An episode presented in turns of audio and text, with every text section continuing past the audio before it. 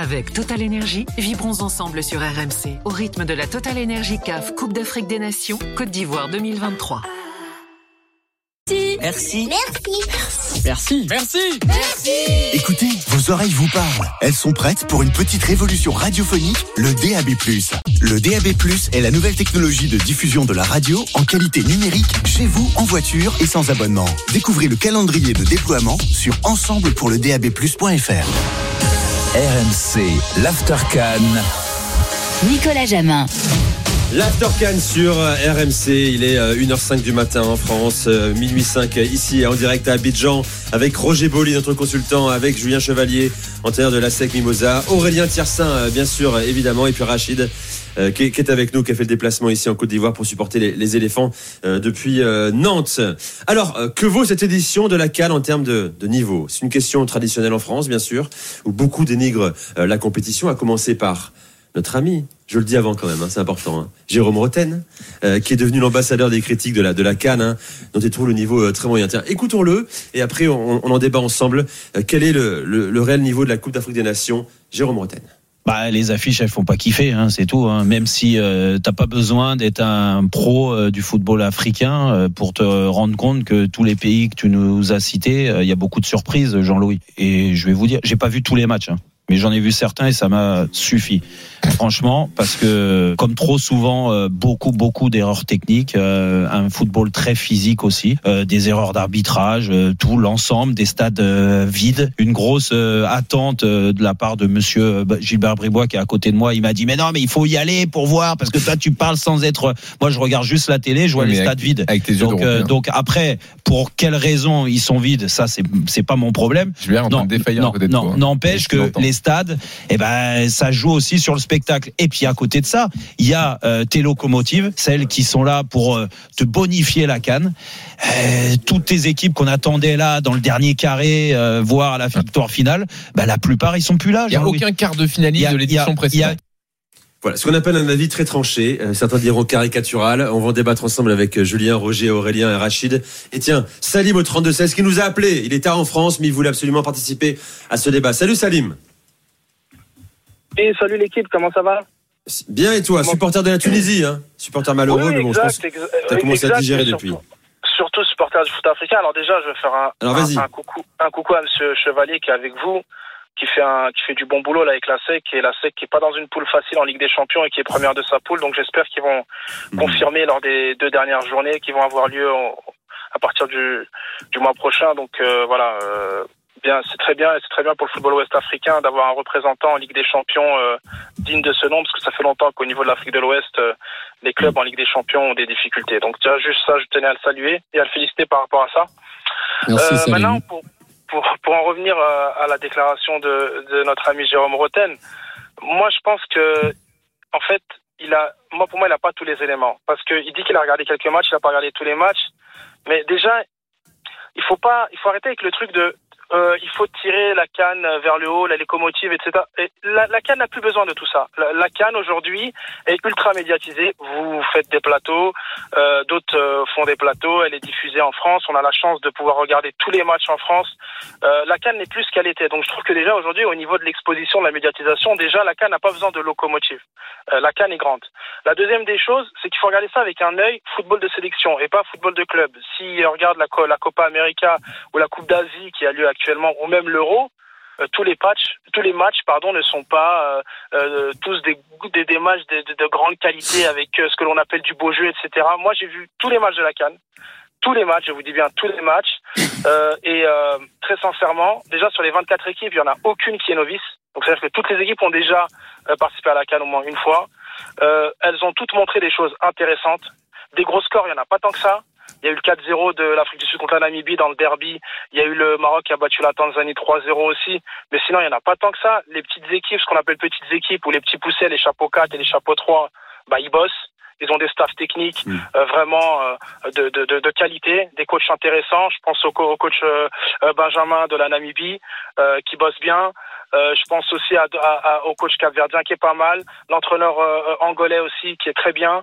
On voit des bons attaquants Franchement, euh, moi, euh, j'ai bien aimé Mabouloulou, Bon, toi, toi- de la Guinée équatoriale. Oui, bien sûr. Oui. Bon, tu- toi, toi, toi, t'es convaincu effectivement, et puis t'as l'avantage d'avoir regardé tous les matchs. hein. C'est quand même un, un bon préalable Ouais. pour participer à, à ce débat. Euh, Aurélien, ton avis, toi? Bah moi, il y a, il y a plusieurs points. Alors je suis pas d'accord avec Jérôme euh, Roten sur sur tous les points. Par exemple, dire les arbitres ils font n'importe quoi. Là pour C'est le coup, c'est pas vrai. Voilà, ça a été plutôt très bien arbitré. Il y a des polémiques comme le carton rouge ou jaune de Sadio Mané en huitième de finale. Euh, bon, parfois l'utilisation du VAR est un petit peu euh, problématique, mais le VAR problématique, on le voit en Ligue 1 tous les week-ends. Donc là-dessus, je suis pas d'accord. Les pelouses, elles sont très bonnes. L'affluence en Afrique, c'est pas comme en Europe, ça on le sait.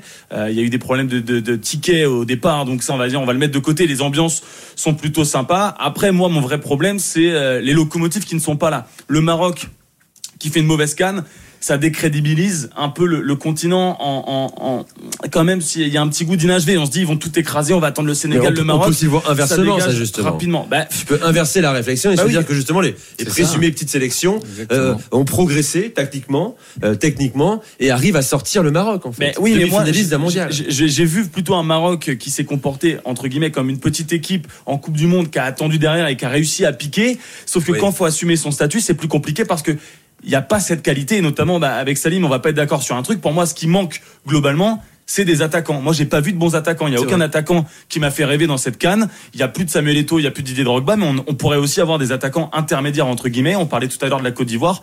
On ne sait pas qui est titulaire dans cette équipe. Ro- Roger. Euh, Moi, j'ai, moi, j'ai eu la chance de, de commenter des matchs à San Pedro. J'ai vu des, des équipes comme la Zambie. Tu me dis que tu n'as pas vu des grands attaquants, mais il faut voir cette équipe de Zambie. C'est pas des jou- c'est pas des joueurs qui euh, sont connus sur le monde, euh, sur la scène européenne peut-être, mais c'est des très bons attaquants qui ont tout, qui ont de la vitesse, euh, le dribble, qui savent marquer des buts, qui savent prendre des, prendre de la profondeur. Bon, après, c'est des joueurs qui sont peut-être méconnus du public.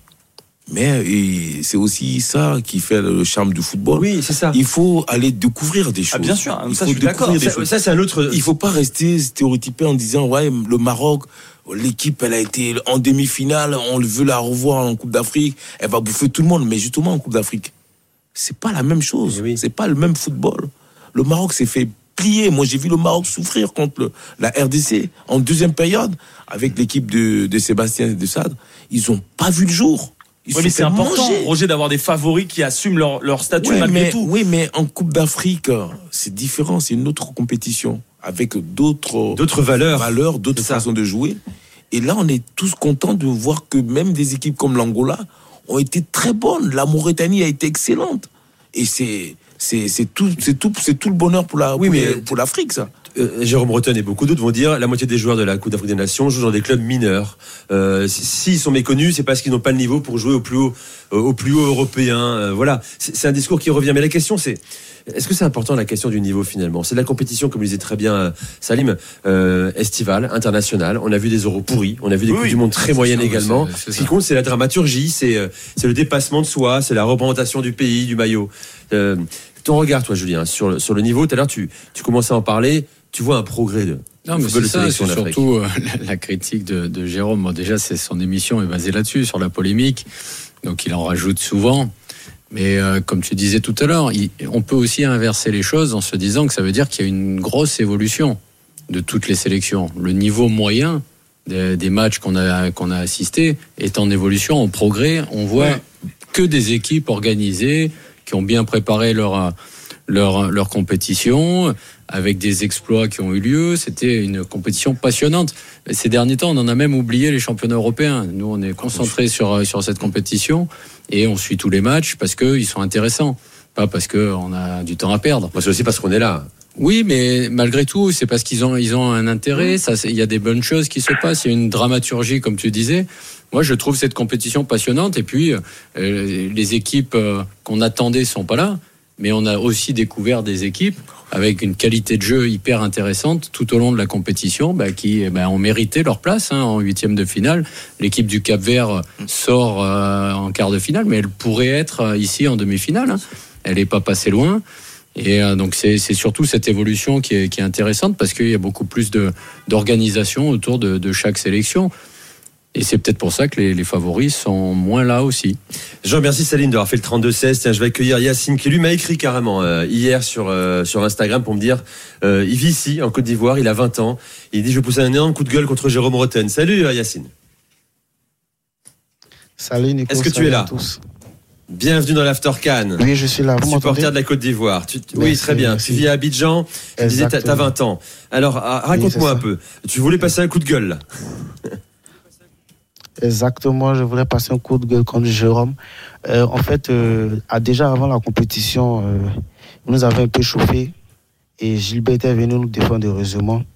Et donc, du coup, après l'élimination du Maroc, vu qu'il y a Duga qui était un voilà, supporter du Maroc, et Duga est arrivé un peu déprimé en disant de toute façon, cette canne, ce n'est pas une grande compétition parce que voilà, son, son équipe est éliminée. Et Jérôme avait dit, voilà, je vous avais dit, j'avais raison. Et donc le lendemain, du coup, euh, je voulais écouter, je, je voulais écouter Rotten sans flamme. Et je vois un titre comme quoi la, la coupe, cette Coupe d'Afrique n'est pas une grande édition. Mais je me suis dit là, je me suis mis dans, je me suis mis dans tous mes états et je me suis dit, il faut absolument que je passe en antenne pour défendre, comment dirais-je, cette Coupe d'Afrique. Déjà, euh, il faut savoir que pour un pays africain, investir plus d'un milliard de dollars dans une compétition, sincèrement, il faut le faire. Il faut le faire, sincèrement. Je ne sais pas s'il y a d'autres pays en Afrique qui sont capables de mettre plus d'un milliard de dollars. Allô, vous m'entendez? Oui, très bien. Essaie de, essaie de moins bouger seulement, juste, Yacine. On t'écoute. D'accord. Du coup, je ne sais pas s'il y a, s'il y a, s'il y a d'autres pays africains qui sont capables de mettre plus d'un milliard de dollars dans une Coupe d'Afrique des Nations. Déjà, euh, déjà, rien que le prix, rien que la somme, ça nous assure au niveau des infrastructures et tout. Maintenant, quand on prend la qualité des pelouses, dans son développement, il avait parlé de la qualité des pelouses, mais les pelouses aujourd'hui, on voit que les pelouses, euh, c'est tout simplement extraordinaire. Franchement, on n'a jamais vu ça. Moi, depuis que je suis en Côte d'Ivoire, je n'ai jamais vu de pelouses comme ça. Vraiment, je suis, je suis vraiment épaté. Et le niveau de jeu, les rebondissements, je vais vous prendre un exemple. Par exemple, en phase de poule, en phase de poule, le, le match euh, entre le Maroc et la Gambie, mais c'était le, vraiment le pays était en ébullition, carrément. Après l'égalisation du, euh, comment dirais-je, l'égalisation de la Gambie 3-3, qui a été finalement refusée, mais tout le pays est en liesse, quoi.